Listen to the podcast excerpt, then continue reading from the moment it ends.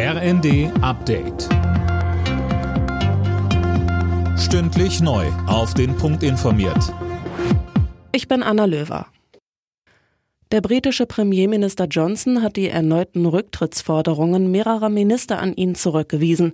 Er wolle sich auf die äußerst wichtigen Themen konzentrieren, soll er laut mehreren britischen Medien nach einem Krisentreffen am Abend gesagt haben.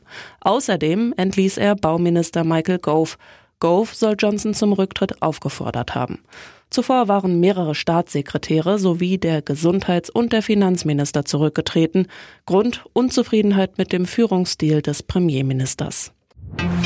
Klimaschützer laufen Sturm gegen den Beschluss des EU-Parlaments, Atomkraft und Gas als nachhaltig und klimafreundlich einzustufen. Sie sprechen von Greenwashing. Österreich hat bereits angekündigt, vor dem Europäischen Gerichtshof zu klagen. Die Bundesregierung betonte, man bleibe bei der ablehnenden Haltung zur Atomkraft, werde aber nicht klagen.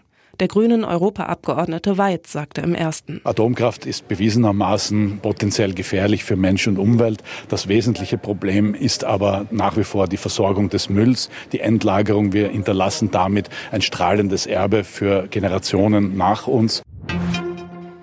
Geduldete Migranten, die seit mindestens fünf Jahren in Deutschland leben, sollen die Möglichkeit auf ein dauerhaftes Bleiberecht bekommen.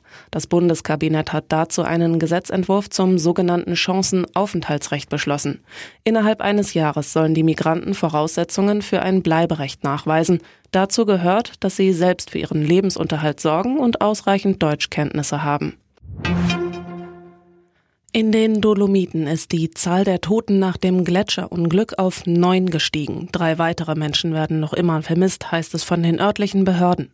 Nach Rekordtemperaturen war ein großes Gletscherstück am Wochenende abgebrochen und hatte eine Lawine ausgelöst. Alle Nachrichten auf rnd.de